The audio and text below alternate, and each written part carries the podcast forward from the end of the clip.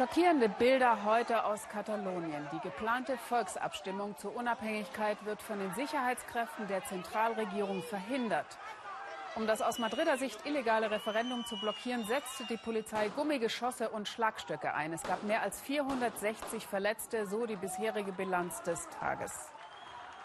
Und damit Herzlich willkommen zum Weltspiegel. Von einer wirklichen Volksabstimmung mit regulären Ergebnissen kann unter diesen Umständen natürlich nicht die Rede sein. Zur aktuellen Lage vor Ort sprechen wir gleich noch mit unserer Korrespondentin. Doch es geht hier nicht nur um den Streit zwischen Madrid und Barcelona.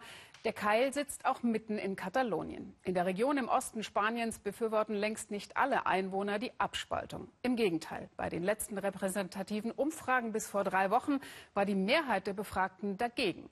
Stefan Schaaf zeigt uns, wie die Diskussion um die Unabhängigkeit selbst Familien oder enge Freunde in Katalonien spaltet. Wir wollen wählen, rufen sie am Morgen in Barcelonas Viertel Poblenou. Hunderte Menschen warten vor dem Wahllokal einer Grundschule. In anderen Teilen der Stadt geht die Polizei mit Schlagstöcken vor. Hier bleibt es friedlich. Doch gewählt wird nicht. Das Computersystem ist lahmgelegt. Die spanische Regierung tut alles, um das Referendum zu verhindern. In der Menge treffen wir zwei befreundete Paare, Monse und José Miguel, beide für die Unabhängigkeit Kataloniens und Irene und Toni, beide dagegen. Die Unabhängigkeitsfrage hat sie noch nicht entzweit, auch wenn sie verschiedener Meinung sind. Ich bin zufrieden, aber auch ein bisschen nervös. Mal sehen, ob wir wählen können. Ich bin zufrieden. Das hier führt zu gar nichts. Ich werde nicht wählen, weil ich nicht zu etwas beitragen möchte, das von Anfang an keinen Sinn hatte. Auch für sie ist es ein Tag großer Anspannung und der vorläufige Höhepunkt einer schleichenden Entfremdung. Der sind wir in dieser Woche nachgegangen. Normalerweise wirkt Barcelona hip und relaxed, doch in diesen Tagen erscheint die Stadt angespannt. Im Getöse der Debatte verschwimmen die Konturen. Wir sind im Arbeiterviertel Poblenou unterwegs.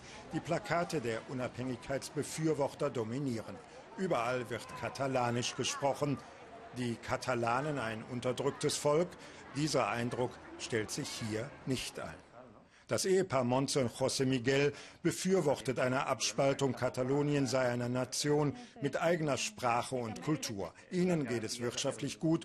Trotzdem ist da das Gefühl der Ungerechtigkeit. Madrid enthalte Katalonien vieles vor. Respekt, Autonomie, Steuergeld. Katalonien ist eine der wohlhabendsten Regionen in Spanien, aber von den Steuereinnahmen kommt einfach nicht genug Geld zurück. Es reicht nicht. Und deswegen fühlen wir uns im Stich gelassen. Unten treffen wir ihre Freunde Irene und Toni. Sie lehnen eine Abspaltung ab. Katalonien boomt, sagen sie. Warum das alles aufs Spiel setzen? Die beiden haben es schwer in diesen Tagen. Den Plakaten der Befürworter begegnen sie auf Schritt und Tritt. Selbst beim Einkauf im Gemüseladen geht es oft nur noch um das eine Thema, das nervt. Es ärgert mich sehr, dass ich eigentlich nur Plakate für die Unabhängigkeit sehe. So können sich die Leute doch keine Meinung bilden. Noch geht es beschaulich zu im Barrio, aber unter der Oberfläche zeigen sich tiefe Risse. Der Student Luis Crespo arbeitet bei der Sozialistischen Partei, die die Unabhängigkeit ablehnt. Die Folge Steinewürfe auf das Parteibüro. Eines Tages kam ein Mann hierhin, warf unvermittelt einen Ziegelstein in das Fenster und schlug dann zwei Kollegen mit der Faust ins Gesicht. Wer politisch abweicht, macht sich in Katalonien derzeit angreifbar. Die Toleranz schwindet. Letztens sagte mir eine Frau im Geschäft, wenn ich nicht katalanisch spreche, würde sie mich nicht bedienen. Es ist schon extrem, wie im Faschismus. Du bist ein Vaterlandsverräter, wenn du nicht so denkst wie die anderen.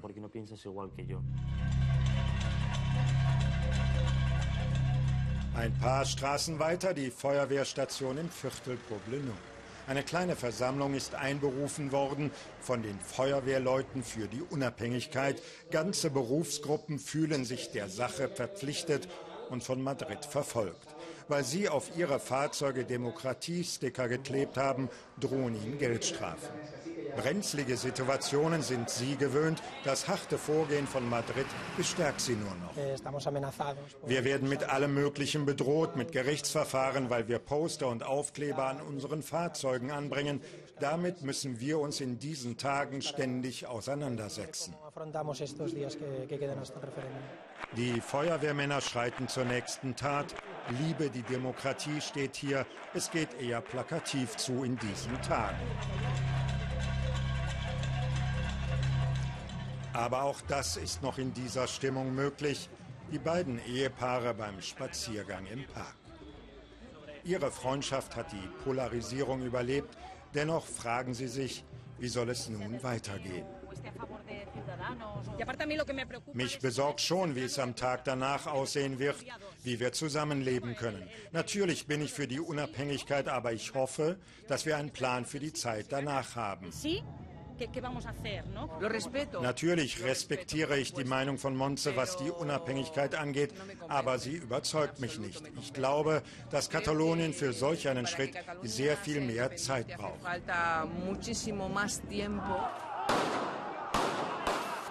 Wie viel Zeit Katalonien braucht, das zeigt der heutige Tag. Er hat viele hässliche Bilder produziert. Polizeieinsätze, Räumungen, wütende Proteste. Solche Bilder werden die Kluft zwischen Befürwortern und Gegnern, zwischen Katalanen und Spaniern noch vertiefen.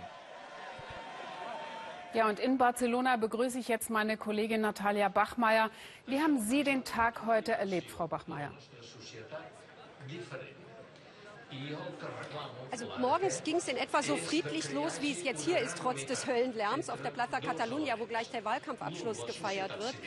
Ähm, ich war in einem Wahllokal, wo also noch ganz kurzfristig und spontan Wahlhelfer rekrutiert wurden. Wer die Hand hob, der wurde also mit äh, Applaus ins Wahllokal reingeleitet. Ähm, das war alles recht friedlich, ja. Und dann ging es ähm, an mehreren Orten eben gleichzeitig los. Die Polizei hat die Wahllokale geräumt und ist dabei eben sehr rabiat vorgegangen. Und dann brachen auch dort, wo ich war, teilweise die Leute in Tränen aus und haben gesagt, was machen die mit uns? Wir wollen doch einfach nur abstimmen. Und ähm, jetzt seit einiger Zeit ist die Stimmung wieder ruhig ruhig. Also die große Welle der Räumung ist wohl vorbei.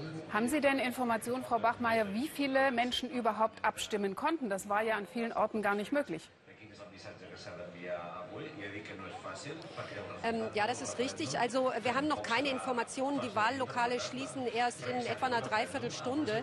Ähm, und man muss sagen, das wird auch sehr schwierig werden zu ermessen, wer da eigentlich abgestimmt hat und wie viele abgestimmt haben. Ähm, denn die Polizei hatte zeitweilig die Computerplattform, die Internetplattform gehackt, wo die äh, Stimmen hätten registriert werden sollen. Also insofern egal, was jetzt bei rauskommt, man muss damit sehr, sehr vorsichtig umgehen, weil eine normale Zählung nicht möglich war. Was wird die katalanische Regionalregierung denn jetzt tun? Womit rechnen Sie? Ja, also vor einem Jahr hätte wahrscheinlich jeder noch gesagt, wir rufen sofort die Unabhängigkeit aus, wenn die Mehrheit mit Ja stimmt. Mittlerweile haben sich da einige etwas zurückhaltender geäußert.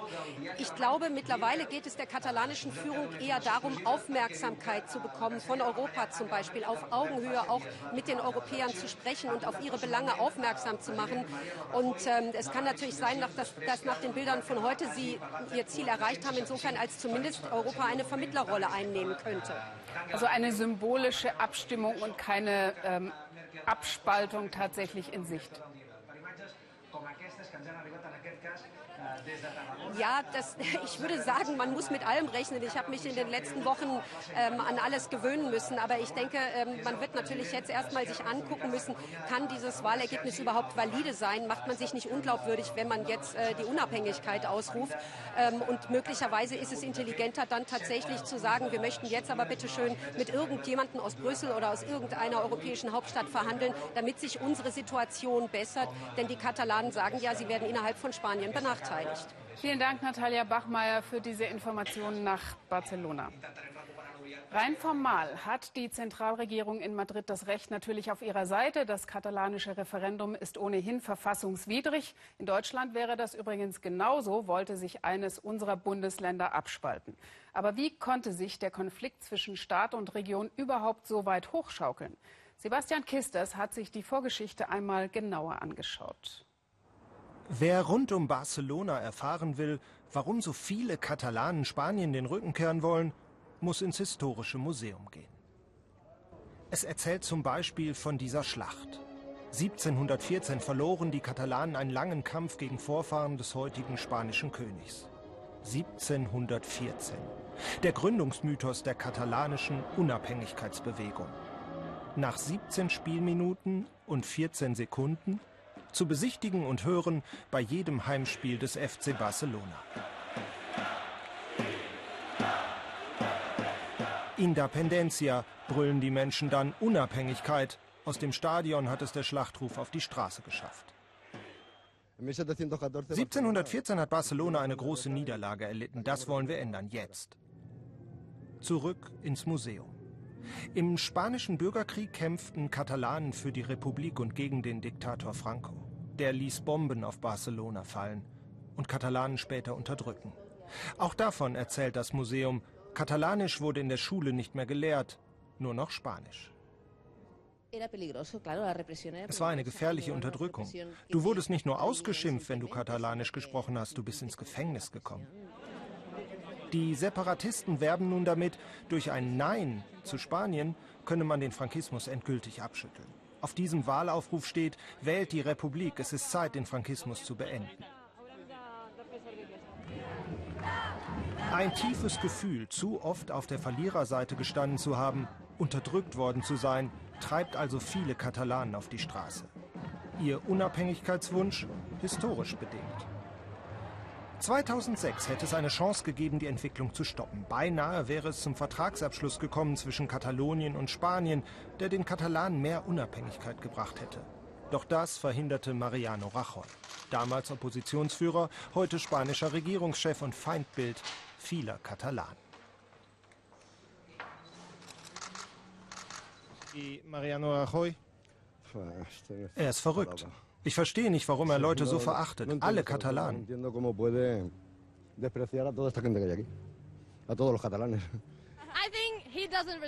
Er respektiert uns nicht.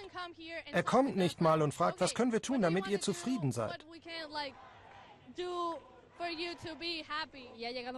Jetzt ist der Moment, da wir es satt haben. Wir wollen Freiheit und möchten selbst bestimmen. Dass der spanische Regierungschef Rajoy nie auf die Katalanen zugegangen ist, um zu verhandeln, rächt sich nun. 2006 wollten nur rund 15 Prozent der Menschen rund um Barcelona die Unabhängigkeit.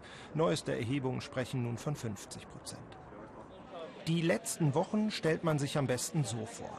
Die katalanische Regierung hat ein Drehbuch geschrieben. Sie veranstalten ein illegales Referendum. Am Ende sollen Rajoy und seine Regierung aber die Schurken sein, die Katalanen wieder einmal Opfer.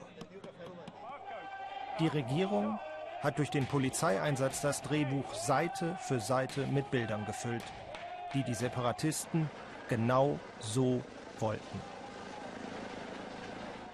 Tja, um einen Kampf ungleich härterer Natur geht es in unserem nächsten Beitrag. Es wird nicht mehr lange dauern, dann ist Raqqa, die Hochburg des sogenannten Islamischen Staats in Syrien, vollständig befreit.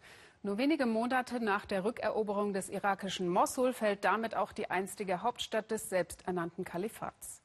Die IS-Terroristen, die noch 2014 weite Teile im Osten Syriens beherrschten, werden immer mehr zurückgedrängt. Wir sehen es auf der Karte. Möglich wurde das durch die massiven Luftschläge der Anti-IS-Koalition, die die Stadt in Trümmer gebombt hat. Den Kampf am Boden aber führen vor allem die syrischen Kurden. Noch immer sind einige Stadtteile in der Hand des IS. Bilder aus Raqqa gab es bislang nur wenige. Jetzt konnten Volker Schwenk und sein Team selbst vor Ort gehen und stießen prompt auf einen deutschen Helfer. Man kann wohl sagen, der Mann hat wirklich Glück gehabt. Er hat eine IS-Sprengfalle überlebt.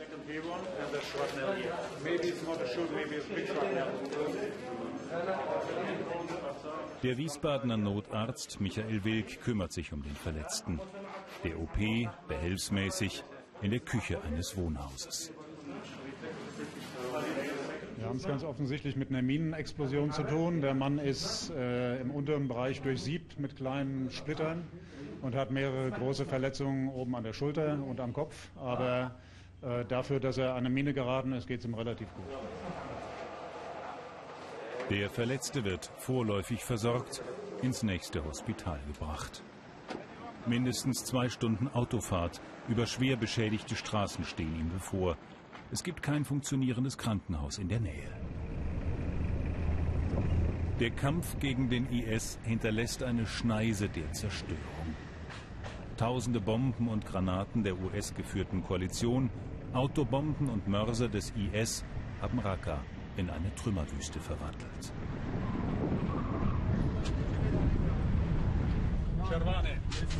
Michael Wilk kommt immer wieder nach Nordsyrien.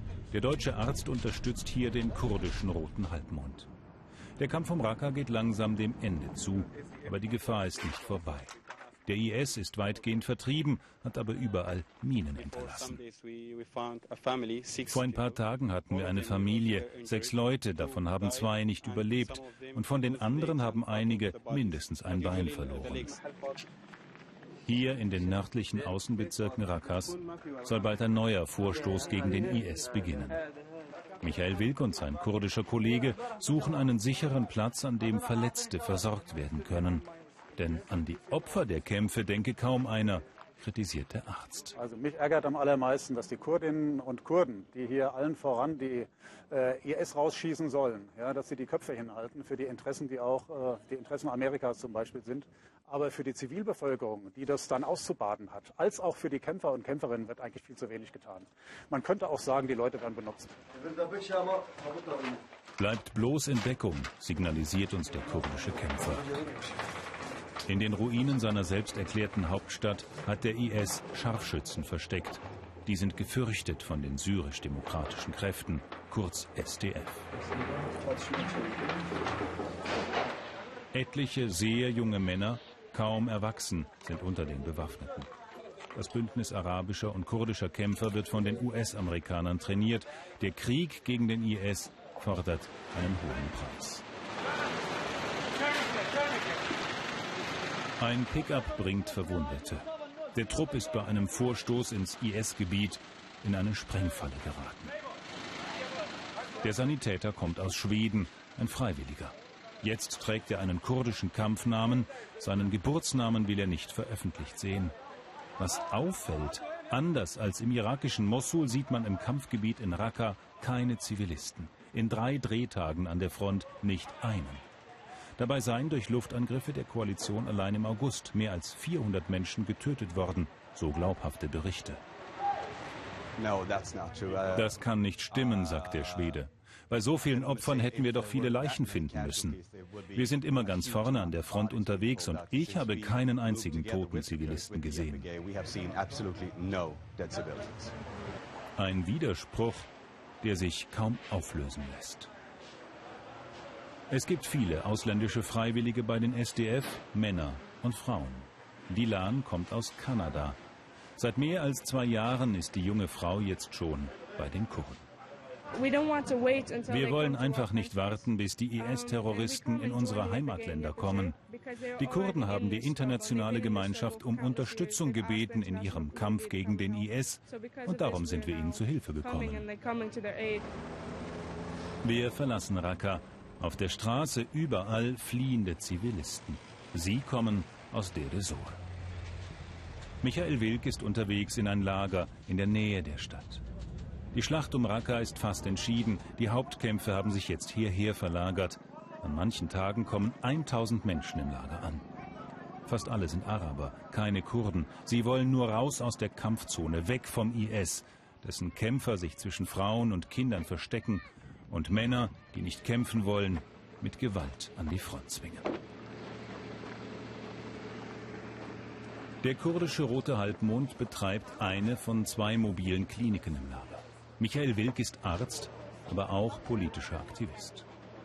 Er hegt Sympathien für die Ideen von PKK-Führer Öcalan, an denen sich die kurdische Selbstverwaltung hier orientiert. Ohne die Kurden, meint Wilk, ging es den arabischen Flüchtlingen hier wirklich schlecht.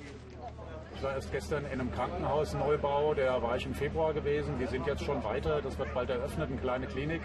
Das heißt, der IS bombt die Sachen weg, die Kurden und Kurdinnen bauen auf und das ist eine, eine Sache, die einen hoffen lässt. Und das Ganze noch mit einem Modell, wo Männer und Frauen gleichberechtigt sind, was hier sonst in der Gegend ja nicht zu finden ist. Das heißt, hier besteht Hoffnung in einer, in einer Wüste von Desaster. Hoffnung? Vielleicht für den Moment, aber nicht auf ein Ende des Krieges in Syrien. Dieser Mann ist mit seiner Familie gerade vor den Kämpfen geflohen. Bald ist der IS aus Raqqa und der Resort vertrieben, meint er, aber viel besser wird's danach nicht. Es gibt dann einfach neue Kämpfe zwischen freier syrischer Armee, den SDF oder dem Regime. Jeder will das Land doch für sich selbst. Niemand will nachgeben. Wir werden für lange Zeit keinen Frieden haben. Das absurde Kalifat des sogenannten Islamischen Staates wird wohl bald untergehen. Aber ein Leben in Frieden und Sicherheit für die Menschen der Region ist trotzdem nicht in Sicht. Dennoch Hut ab vor den ausländischen Helfern, die den Menschen vor Ort beistehen und damit auch positive Signale setzen. Unterstützung aus dem Ausland hören wir in diesen Tagen immer wieder, auch aus der Türkei. Die ist wichtig. Also bitte zum Beispiel nicht die Kunstbiennale boykottieren, die vor zwei Wochen in Istanbul eröffnet hat, sondern hingehen. Das wünschen sich Intellektuelle und Künstler, die in der Türkei geblieben sind. Denn sie führen den Kampf um Meinungs- und politische Freiheit weiter und brauchen auch die internationale Aufmerksamkeit. In Istanbul, aber auch zum Beispiel in der liberalen Küstenstadt Izmir. Von dort berichtet Katharina Willinger. Ausstellungseröffnung im Istanbuler Stadtteil Beyoğlu. Pınar Öğrenci ist die Besitzerin der Galerie und etwas nervös. Denn sie stellt hier heute Abend auch selbst aus, zusammen mit drei weiteren Künstlern. Ihre Videoinstallationen handeln vom Krieg und von der Flucht aus der Heimat. Nicht nur Menschen bewegen sich und migrieren. Mit ihnen bewegen sich auch ihre Lieder oder ihre Instrumente, wie in meinem Film. Ihre ganze Kultur bewegt sich mit ihnen und sucht sich einen neuen Ort.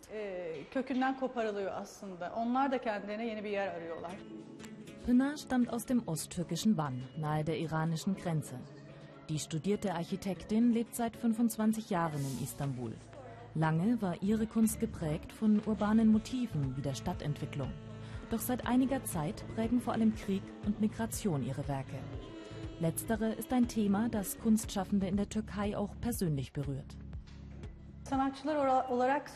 Der gesellschaftliche Druck und die Gewalt in den letzten Jahren haben uns Künstler natürlich beeinflusst.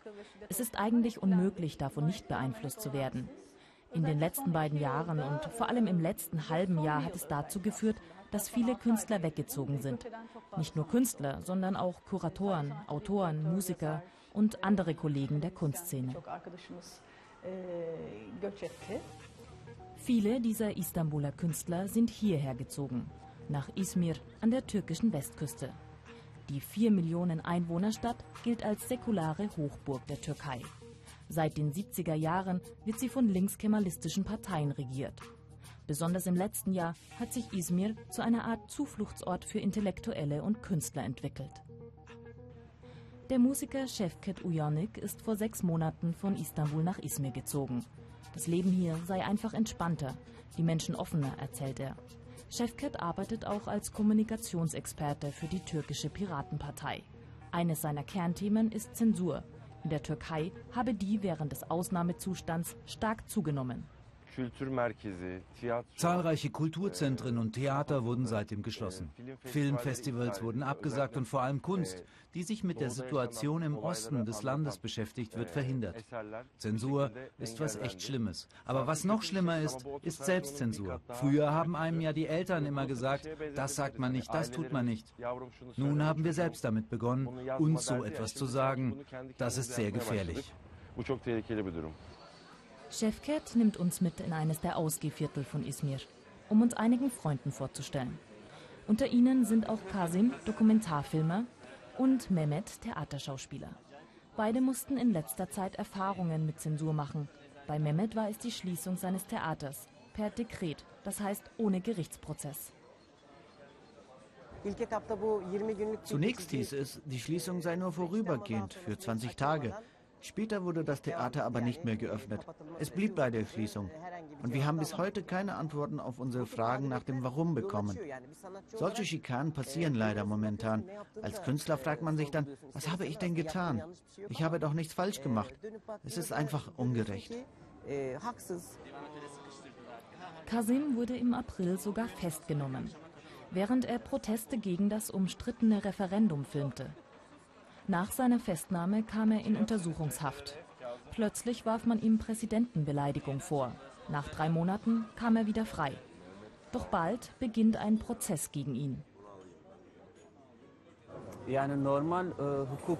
In einem gewöhnlichen Rechtsstaat würde mich natürlich ein Freispruch erwarten. Aber wir leben momentan in einer Zeit, in der wir nichts vorhersehen können. Vor allem nicht, wenn es um die Justiz geht. Die Türkei zu verlassen, ist für die Künstler trotz ihrer Probleme keine wirkliche Option. Nein, ins Ausland gehen will ich nicht. Wir lieben unser Land und möchten hier bleiben. Nach Deutschland will ich nur, um auf Theatertournee zu gehen. Meine Arbeit, das, was ich machen möchte, hat mit diesem Land, also mit der Türkei zu tun. Wenn die Bedingungen aber noch schwieriger werden sollten, dann werde ich vielleicht darüber nachdenken zu gehen. Zurück in Istanbul begleiten wir Pinar auf die Biennale. Alle zwei Jahre ist die Kunstausstellung in der Stadt zu Gast. Zwei Monate lang präsentieren dann über 50 nationale und internationale Künstler hier ihre Werke. Die diesjährige Istanbul Biennale stand international in der Kritik. Das Motto İyi bir komşu, ein guter Nachbar, käme in der Umsetzung zu weichgespült, zu unpolitisch daher. Pinar sieht das anders. Sie ist froh, dass die Biennale überhaupt stattfindet. Eines der größten Probleme in letzter Zeit ist es, dass Ausländer nicht mehr nach Istanbul kommen wollen. Auch Leute aus der Kunstszene, mit denen wir früher intensiv zusammengearbeitet haben. Ihr Rückzug hat in Istanbul zu einer Lehre geführt.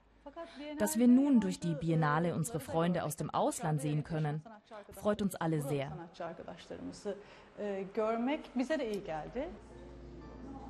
Kunst in schwierigen Zeiten. Gerade dann sei sie wichtiger denn je, glaubt Pinner. Wir wissen, dass wir momentan schwierige Tage erleben, dass unsere Bewegungsmöglichkeiten eingegrenzt sind. Aber irgendwie versuchen wir die Kunst- und Kulturwelt Istanbuls am Leben zu erhalten. Wir bemühen uns wirklich sehr. In der Heimat bleiben, um trotz schwieriger Bedingungen etwas zu verändern. Oder erst auswandern und dann wieder zurückkehren. Für diese Variante entscheiden sich tatsächlich immer wieder Menschen aus dem südlichen Afrika, auch wenn wir hier selten davon hören. Im südafrikanischen Johannesburg gibt es sogar eine Agentur, die sich darauf spezialisiert hat, ausgewanderte Arbeitskräfte wieder zurückzuholen. Denn die einheimischen Firmen suchen dringend gut qualifizierte Mitarbeiter, egal ob in Südafrika, Simbabwe oder Malawi. Immerhin 1000 Rückkehrer hat die Agentur schon vermittelt. Thomas Denzel. Manchmal könne er seinen Erfolg selbst nicht fassen, sagt Architekt Said Chalamanda. Er hat den Auftrag bekommen, dieses Krankenhaus zu planen. Und das hier, in seiner Heimat Malawi, einem der ärmsten Länder der Welt.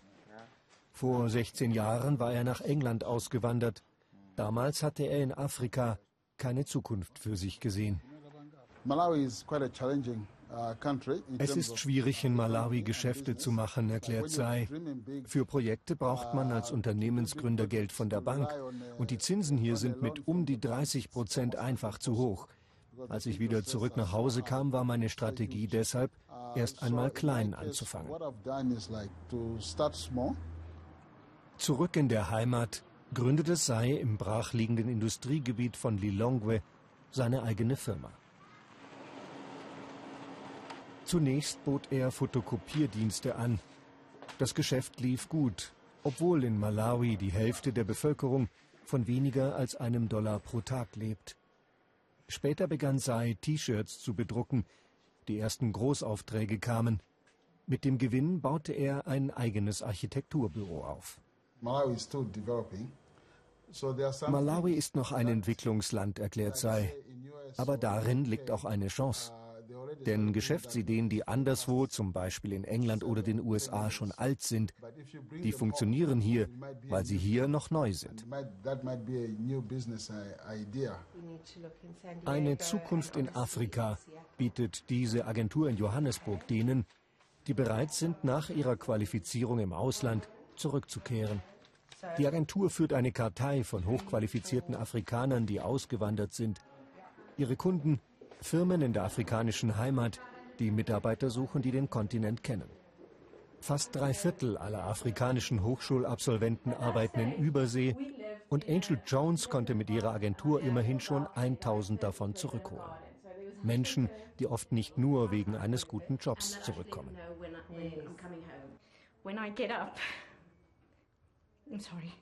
Für mich war es der blaue Himmel, den ich hier jeden Morgen sehe, sagt diese Rückkehrerin. Sie und Angel können ihre Rührung nicht verbergen. Es gehe eben um mehr als nur ums Geschäft. Meine Kunden aber haben ganz handfeste Gründe dafür, Mitarbeiter aus der Heimat zu suchen, erklärt Angel. In Afrika geht es in der Geschäftswelt sehr oft um Beziehungen.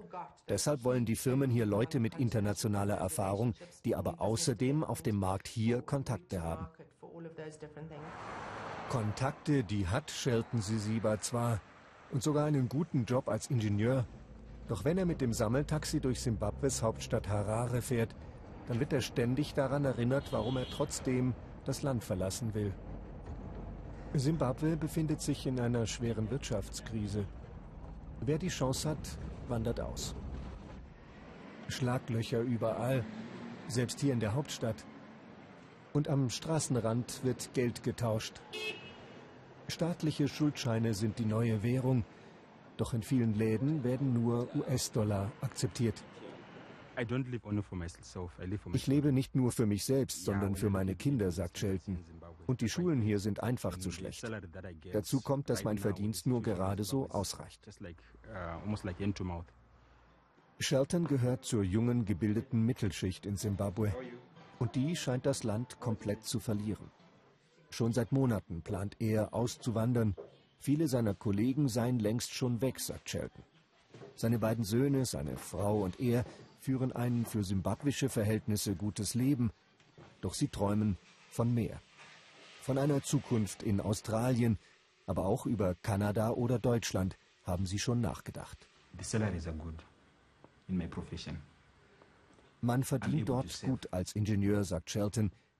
Ich werde etwas sparen können und dieses Geld dann in die Ausbildung meiner Kinder investieren. Und dann hoffe ich, mich irgendwann einmal selbstständig machen zu können.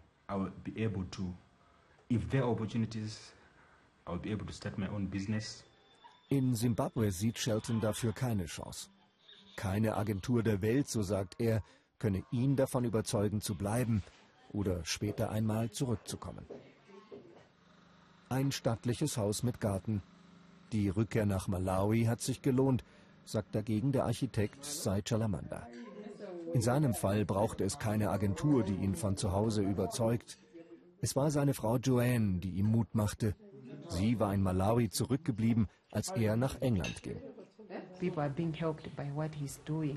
Weil er zurückgekommen ist, haben seine Mitarbeiter jetzt Jobs. Es war also die richtige Entscheidung, sagt Joanne. Es war nicht nur gut für uns, sondern auch für andere Familien. Ich will mir nicht vorstellen, wie es diesen Leuten heute gehen würde ohne ihn. Für ihre Familie jedenfalls liege die Zukunft in Malawi, sagen Joanne und Sai. Und sie sind überzeugt, nur die Einheimischen selbst werden es am Ende schaffen, die Wirtschaft Afrikas voranzubringen. Manchmal braucht es ja auch einfach nur eine ungewöhnliche Idee, um die Besonderheiten des eigenen Landes erfolgreich zu vermarkten. Im Gastronomiebereich sind der Fantasie da keine Grenzen gesetzt. Baumhotels, Eishotels, Heuhotels, alles schon gesehen. Peter Sonnenberg zeigt Ihnen jetzt, was sich die Bolivianer ausgedacht haben, um ihre Gäste zu beherbergen. Kein Eis, sondern Salz. Nicht Stein, sondern Salz. Kein Wasser, sondern Salz. Wir sind in Bolivien und hier hat man das erste Hotel ganz aus Salz gebaut. Jedenfalls sagen das die Erbauer. Aber warum baut man eigentlich ein Hotel ganz aus Salz? Denn wirklich alles. Wände, Säulen und Decken sind aus Salzblöcken gebaut. Die Salzbetten stehen unter einer bedrohlichen Salzkuppel und im ganzen Hotel gibt es keinen einzigen Stein und keine Strebe aus Metall. Nur die Böden sind aus Holz, weil das weiße Salz zu schnell schmutzig werden würde. Das ist aber auch schon alles, innen wie außen, was nicht salzig ist. Aber wie geht das eigentlich, ein Hotel ganz aus Salz zu bauen? Ich frage mal denjenigen, der es gebaut hat. Senor Victor, hola. Bis jetzt ist noch keinem ein Block auf den Kopf gefallen, beruhigt Victor Castillo, der Architekt. Wir haben nur sehr viel Zeit gebraucht, bis alles stabil war. Auch die Wände. Probier doch mal. Es ist Salz. Das Bett ist auch aus Salz. Du schläfst in Salz. Brech dir ein Stück ab und probier's. Diese Bilder von damals zeigen, wie schwierig es war, mit Salz zu bauen. Das weiche, nasse Salz musste immer wieder trocknen, bevor weitergebaut werden konnte. 20 Jahre hat das gedauert. Dafür gab es den Baustoff immer gleich vor der Haustür, denn das Hotel liegt in einer einzigartigen Gegend Boliviens. Und das hat euch auf die Idee gebracht, hier alles aus Salz zu bauen, frage ich. Na klar, naheliegend, oder? Wenn die größte Salzfläche der Welt gleich hinter dem Hotel beginnt. Sie ist nicht nur der Grund, warum das Hotel aus Salz ist, sondern auch der Grund, warum es hier überhaupt ein Hotel braucht. Der Salar von Uyuni ist eine der atemberaubendsten Touristenattraktionen Boliviens. Mit diesen kurzen Impressionen vom größten Salzsee der Welt kommen wir zum Ende. Nicht ohne noch einmal kurz nach Katalonien zu schauen. Auch wenn man nicht wirklich von einem regulären Referendum sprechen kann. Um 20 Uhr sollten offiziell die Wahllokale schließen, also diejenigen, die überhaupt geöffnet waren. Es war kein friedlicher Wahltag, so viel lässt sich jetzt sagen, denn die Behörden melden mehr als 460 Verletzte. Mehr dazu sehen Sie gleich in der Tagesschau. Wir sagen einstweilen Tschüss und wünschen noch einen schönen und interessanten Abend hier im Ersten.